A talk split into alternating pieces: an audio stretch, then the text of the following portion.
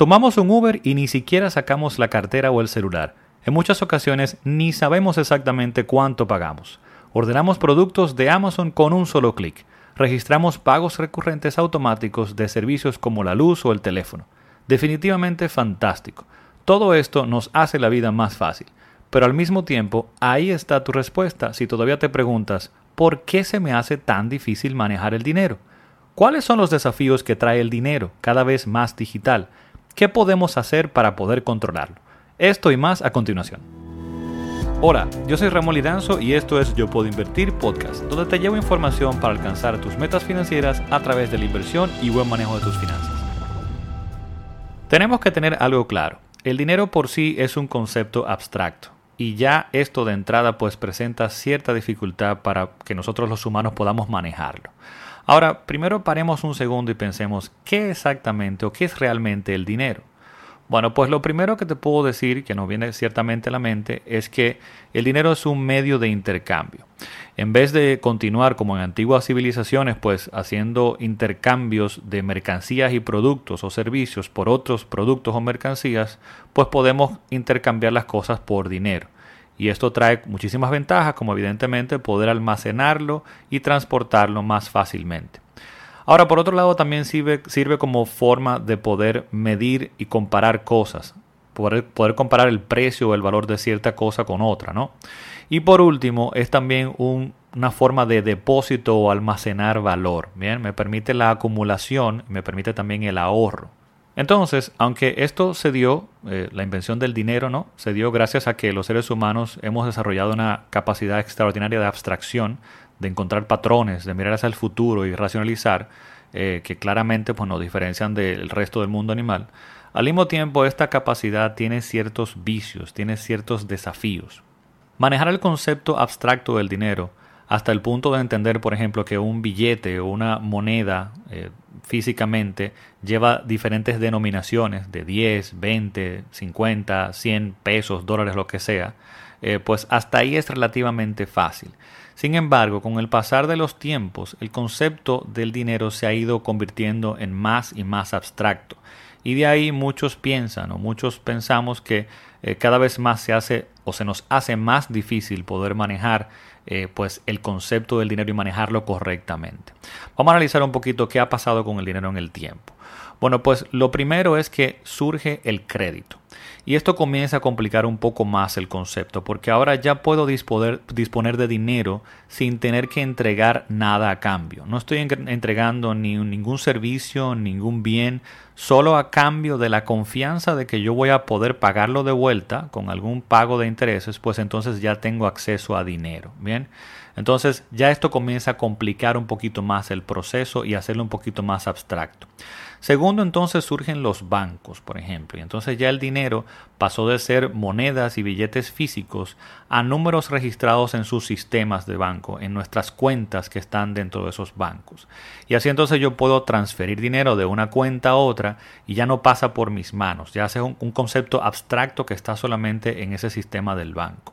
También con los cheques y transferencias también interbancarias puedo comenzar a mover el dinero de otra forma y no pasa físicamente por mis manos. Siguiente entonces pasa ahora al surgimiento de las tarjetas de crédito. Entonces estas ya me permiten comprar bienes y servicios regularmente directamente con crédito. Esto que creamos entonces anteriormente del crédito ahora pasa a mi mano y puedo salir a consumir lo que yo quiera directamente con crédito. Donde entonces luego defino si me quiero financiar o no en la tarjeta. Pero bueno, entonces esto agrega un siguiente punto, una siguiente capa de, por decirlo así, de abstracción y de complejidad. Se comienza entonces a entender, diría yo, que en el subconsciente del, ser humano, que el dinero entonces es como un bien ilimitado, y necesariamente no es así. Viene dado por lo que yo puedo crear eh, como valor eh, para poder intercambiarlo por, por dinero. Entonces, esto comienza a romper entonces con esto ya en el subconsciente. Luego surge entonces ahora lo que diría que es otro nivel mayor de abstracción y es lo que se está dando en los últimos años, donde cada vez más tenemos más digitalización en el dinero. Desde hace muchísimos años ya la, banca con sistemas computacionales más sofisticados pues hace que el dinero sea ahora numeritos en una pantalla, simple y llanamente numeritos en una pantalla. Pero adicional a esto y esta lejanía que nos da que nos da digamos estos números en la pantalla es que ahora tenemos pagos digitales a través de los celulares o sistemas completamente eh, digitalizados donde yo registro mi pago eh, en, una página de internet, por ejemplo, y todo se hace automáticamente sin yo tener que sacar mi tarjeta nuevamente. Pero analicemos un poco también esto de lo que son los pagos o transacciones sin fricción. ¿A qué nos referimos con esto? Bueno, que cuando yo, por ejemplo, decía en el ejemplo del, inicio del Uber, yo tomo un Uber, yo hago la selección del Uber, me monto en el vehículo y al momento de pagar yo no hago nada, yo simplemente salgo del vehículo y me voy caminando por ahí. Y no tengo ni siquiera que sacar mi celular, mi cartera, mi tarjeta, nada. Simplemente la transacción se hace automáticamente. Esto es completamente sin fricción. Y de esta forma, estas, este tipo de transacciones pues nos permiten o dan la posibilidad de realizar compras sin ni siquiera percatarnos de cuánto realmente estamos gastando. Adicionalmente, recientemente el Internet y toda la tecnología que se ha creado en los últimos 20 años pues nos permiten eh, o nos han permitido crear una nueva industria, diría yo, una, toda una nueva economía de lo que son productos y servicios digitales. Ahora tenemos todo un mundo digital de servicios como o productos como música, películas, series, aplicaciones, eh, servicios, juegos virtuales e incluso dentro de esos juegos virtuales mundos virtuales y toda una cantidad de contenido digital eh, que solamente existe en el mundo digital y solamente puede ser accedido a través de medios de pagos digitales. Yo tengo que tener una tarjeta de crédito, tengo que tener una billetera virtual, tengo que tener PayPal, tengo que tener Apple Pay, tengo que tener Google Play para poder acceder a todo ese mundo digital. Asimismo, mayor conveniencia donde dejamos también nuestras tarjetas y medios de pagos registrados en todos estos servicios, pero también para hacer pagos de cosas ya físicas y hacemos registro para pagos recurrentes, como comentaba al inicio, de la luz, el teléfono y esto, y también en páginas de internet como Amazon, eBay, etcétera, donde quiera que compres, puedes entonces tener la posibilidad de registrar ese medio de pago y sin hacer nada, solamente seleccionando, eh, digamos, tu artículo y con un botón, inmediatamente entonces tenemos la compra del artículo sin tener que sacar de nuevo nuestra tarjeta, nuestra billetera ni hacer nada. Entonces, cuando lo ves así, el impacto que tienen todas estas tecnologías eh, pues en nuestro comportamiento de uso del dinero es importante. Sobre todo hay que cuidarse mucho de que al estas transacciones apoyarse en nuestra impulsividad, bien, en también la comodidad y esa gratificación instantánea que podemos obtener de pedir algo online y que me lo traigan directamente a mi casa, bien, con esa comodidad o esa gratificación instantánea de yo poder eh, consumir un producto digital como comprar una película, comprar una música, comprar una canción, comprar un álbum, comprar un libro, comprar una aplicación y tenerlo inmediatamente en la mano, pues es algo de lo cual tenemos que cuidarnos mucho para no eh, seguir comprando impulsivamente. Entonces, como decía, definitivamente esto nos hace la vida más fácil y cómoda, claro que sí, pero ahí está también tu respuesta a la pregunta de por qué se me hace tan difícil manejar el dinero. Y aclaremos algo, no es que digo que no los uses, bien, esos servicios o esa comodidad, claro que sí. Eh, lo importante es que logres estar en control de lo mismo, en control de tu dinero y que lo uses a tu favor. Esta conveniencia la uses a tu favor pero con conciencia.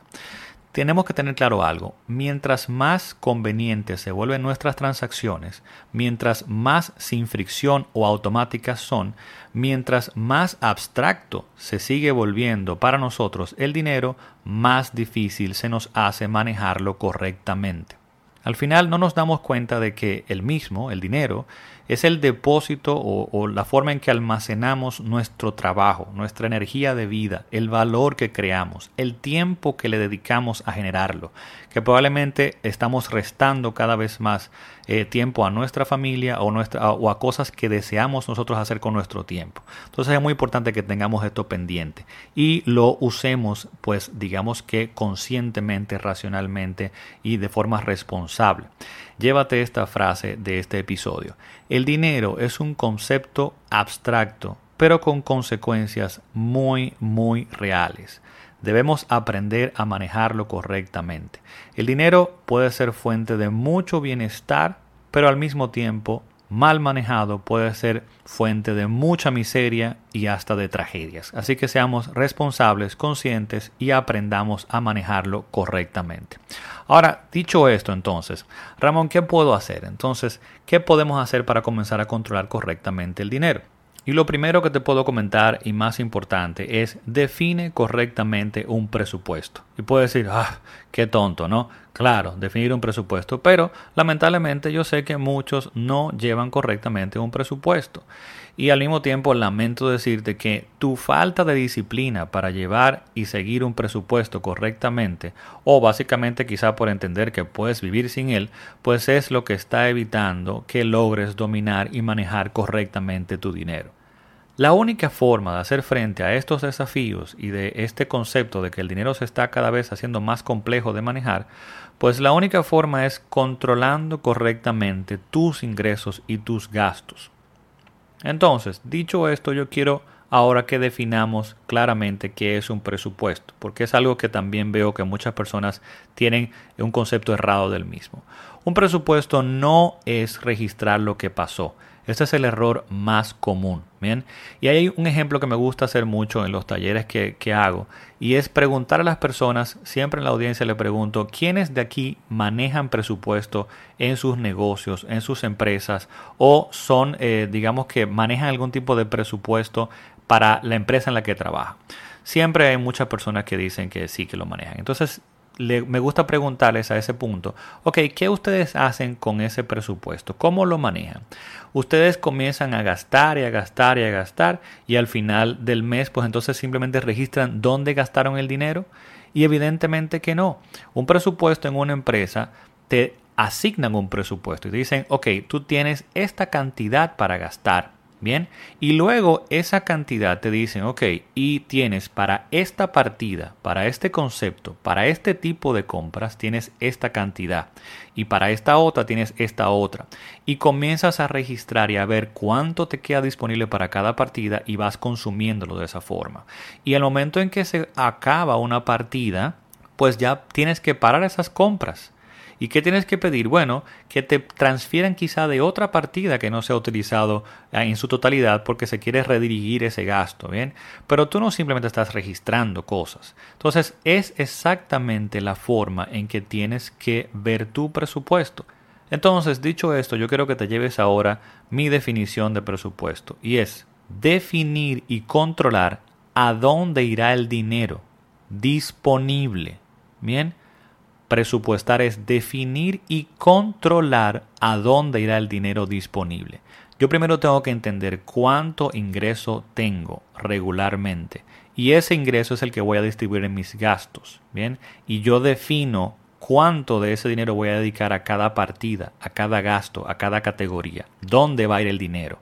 Pero también controlo que lo esté llevando a cabo tengo que por lo menos una vez al mes detenerme y ver cómo va mi presupuesto en cada partida, en cada categoría.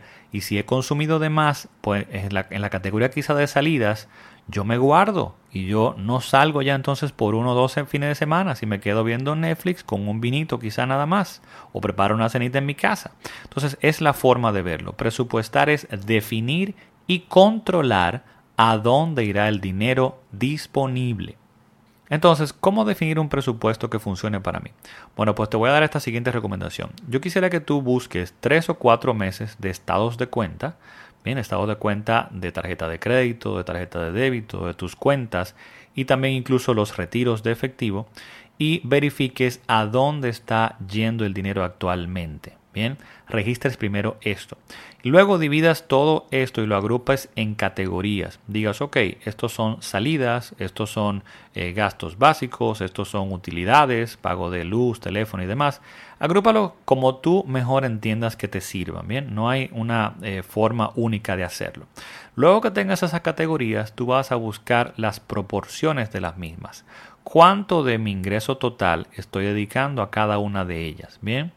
Con este ejercicio lo que estamos viendo es el punto de partida, dónde estoy, para entonces ahora comenzar a ajustarlo a lo que yo valoro, en lo que yo quiero pues dedicar mi dinero y que voy a eliminar. Bien, te digo algo, yo no conozco nadie que haga este ejercicio que no se asuste al hacerlo.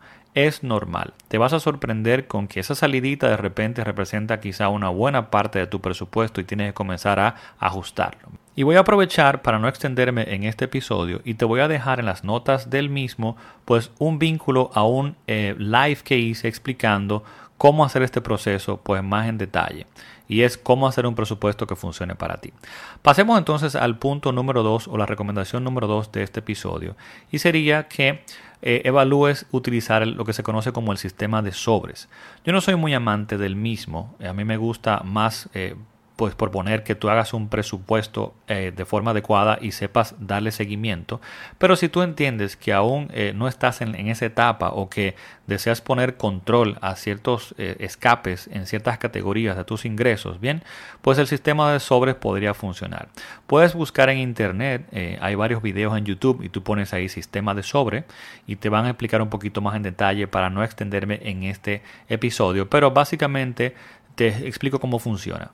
Básicamente lo que haces es destinar o definir ciertos montos para ciertas categorías, por ejemplo, compras eh, eh, regulares o, caja chica, digamos que salidas, eh, no sé, ciertas categorías y vas a definir el monto exacto que vas a dedicar a cada una de estas lo vas a poner dentro de un sobre con ese nombre de categoría y cada vez que vayas a comprar algo o, a, hacer, uso del dinero para esa categoría, lo retiras de ese sobre.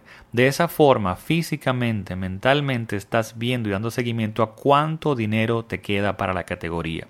Y una vez lo agotas, pues entonces ya sabes que esa categoría se agotó. Eso te da pues una sensación de más control y vas a poder controlar mejor eh, ese efectivo para esa categoría. El punto número tres es edúcate. Es muy importante que aprendas cosas prácticas de finanzas personales. Hay muchísima información gratis en Internet que puedes consultar puedes buscar pues eh, en YouTube eh, y en la página de internet en general, puedes buscar en Google y vas a encontrar mucha información. Incluso en mi página yo puedo invertir.com puedes encontrar muchos artículos y videos que te pueden ayudar.